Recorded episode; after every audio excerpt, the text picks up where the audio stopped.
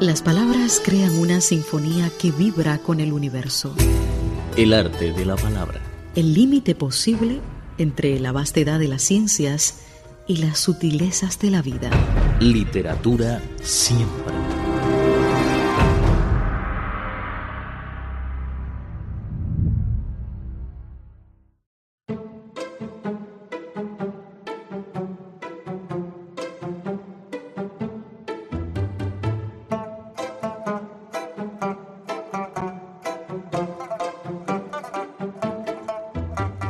Hola amigos, bienvenidos al programa El arte de la palabra. Soy Viva Tenyin. Hoy les traemos un cuento infantil que se ha presentado recientemente en la librería T.R. Shufan de Beijing, logrando una muy buena acogida entre los niños. Por supuesto, la presentación se hizo en chino, pero la historia de la que hoy vamos a hablar tuvo lugar en la península ibérica. Se llama El toro que amaba las flores. Para cualquier niño chino, es nada más que un simple cuento. Sin embargo, esa obra, originalmente titulada The Story of Ferdinand y escrita por Munro Leaf e ilustrada por Robert Lawson, ambos estadounidenses, fue publicada justamente antes de la Guerra Civil de España en 1936 y es considerada una obra de carácter pacifista. Por esa razón, fue vedada en varios países, entre ellos España. Incluso en la Alemania nazi, el libro fue incinerado bajo la orden de Adolfo Hitler. Por otro lado, en países como la Unión Soviética y la India, resultó muy bien recibido. The Story of Ferdinand, por la fama y la influencia lograda a lo largo y ancho del mundo, fue adaptado a musicales y películas. La compañía Walt Disney hizo un cortometraje titulado Ferdinand the Ball en 1936. Para los adultos, es sin duda una historia con un espíritu en contra de la guerra y un canto por la paz. Para los niños, es más bien un cuento bonito que les divierte mucho. De la presentación en chino, hemos hecho una adaptación al español intitulada El toro que amaba las flores, presentada por Mauricio Percara. Que la disfruten.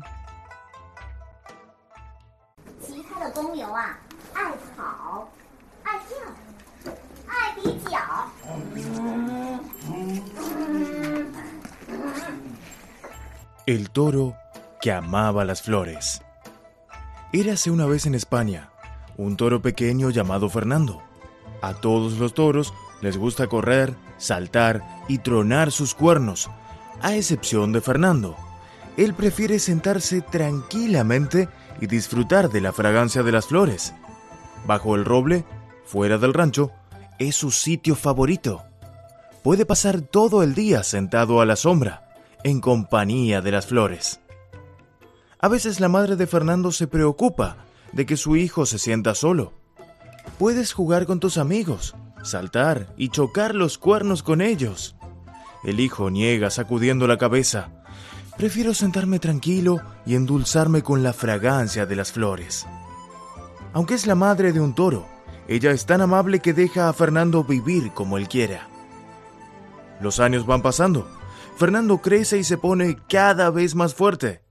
Los otros toros, que crecen junto a él, pelean todos los días, estallando sus cuernos unos con otros. El mayor deseo de ellos es participar del Toreo de Madrid.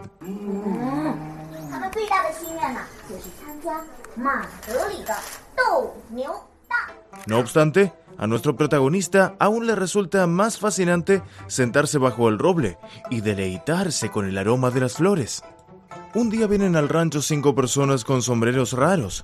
Quieren elegir al toro más grande y feroz, al que corra más rápido, para llevarlo al toreo.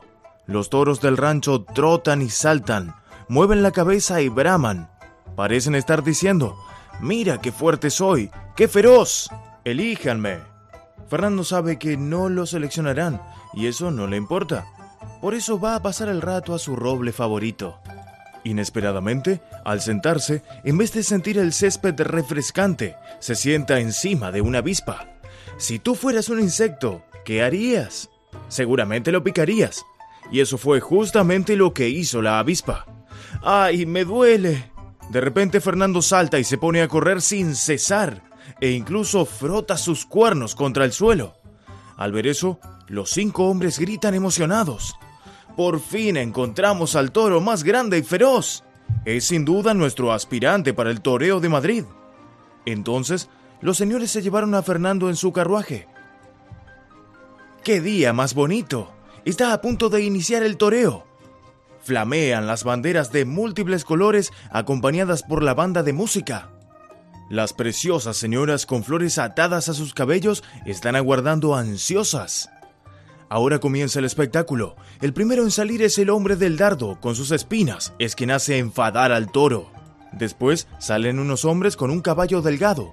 Ellos se encargan de enojar al toro con la lanza larga. Finalmente emerge el torero.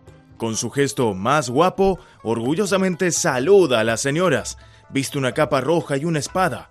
Está preparado para dar el golpe final al animal. Ahora sale el toro. ¿Saben quién es? Es Fernando. A Fernando lo apodan el toro feroz. Tanto el hombre del dardo como los portadores de lanzas e incluso el mismo torero se asustan ante la presencia del protagonista de nuestra historia.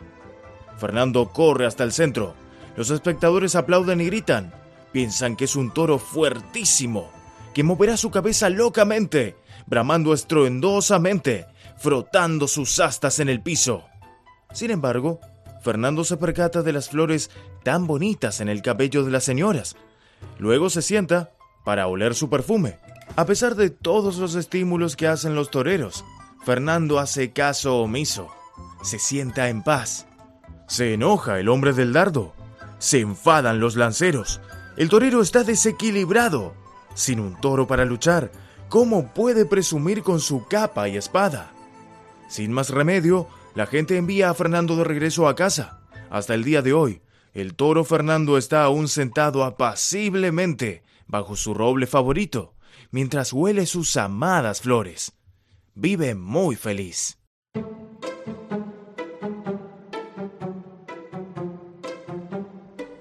Queridos oyentes, ¿qué les parece nuestra versión del toro que amaba las flores? Con mucho cariño la hemos preparado especialmente para compartirla con ustedes. ¿Cómo son los cuentos infantiles de su país? ¿Qué crees que pensarán los niños de otros países o culturas desde su propio punto de vista? Cualquier opinión o comentario pueden compartirlo con nosotros a través de nuestro correo electrónico spa.cri.com.cn. Esperamos sus mensajes.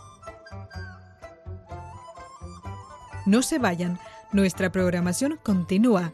Por el momento se despide de ustedes Viva Tenguín. Hasta la próxima.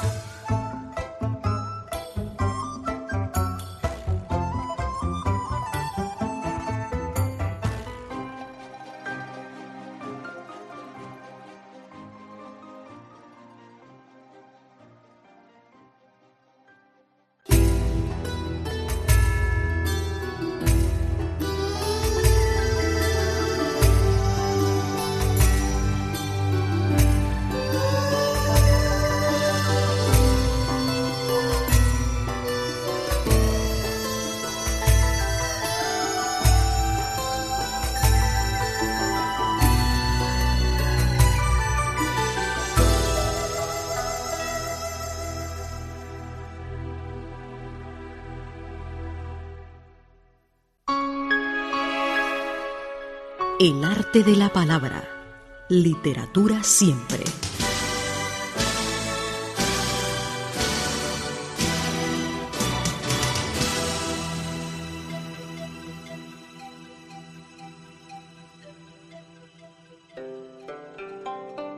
Yu Gong Yi Shang. Lao Ma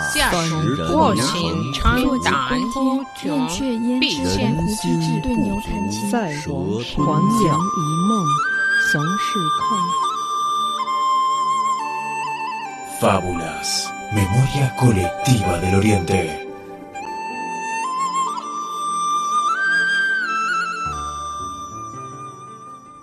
El ciego que quiso que le expliquen el sol. Recopilación de ensayos de Su Shi. Adaptación Mauricio Percara. Actores Alfonso Wang Tai, Mauricio Percara, Víctor Yu Tong, Vivat Teng Yin. Un hombre ciego de nacimiento quiso saber qué aspecto poseía el sol. Pidió a alguien que se lo explique. El sol es como este disco de bronce.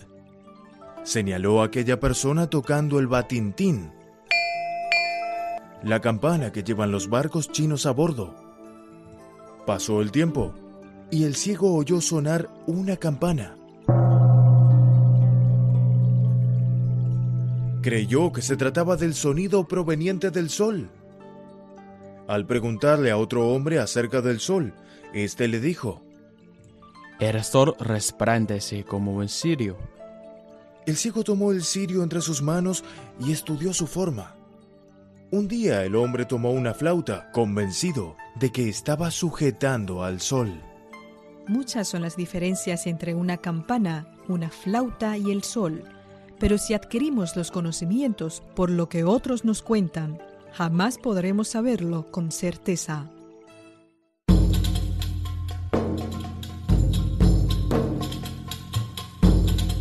El gran esplendor de una tierra divina.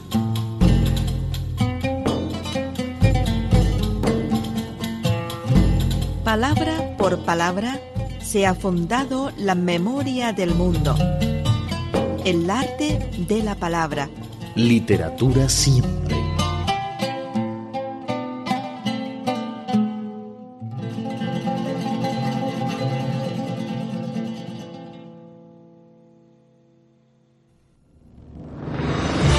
Voces de ayer y de hoy.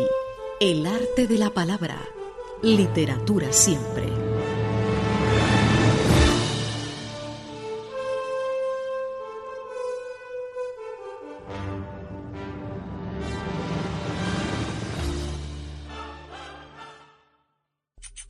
El arte de la palabra. El arte de la comunicación. Puede encontrarnos en Facebook como Radio Internacional de China. En Twitter somos arroba CRI. Mensajes en directo por el correo electrónico spa.cri.com.cn. Repito, spa.cri.com.cn, incluyendo en el asunto para el arte de la palabra. Sugerencias y opiniones por el correo tradicional. Radio Internacional de China, Departamento de Español, Avenida Shi 16A, Beijing, China. Código postal 100.040. El arte de la palabra. El arte de la comunicación.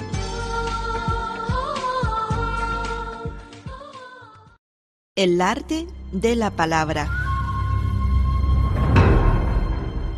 Literatura siempre.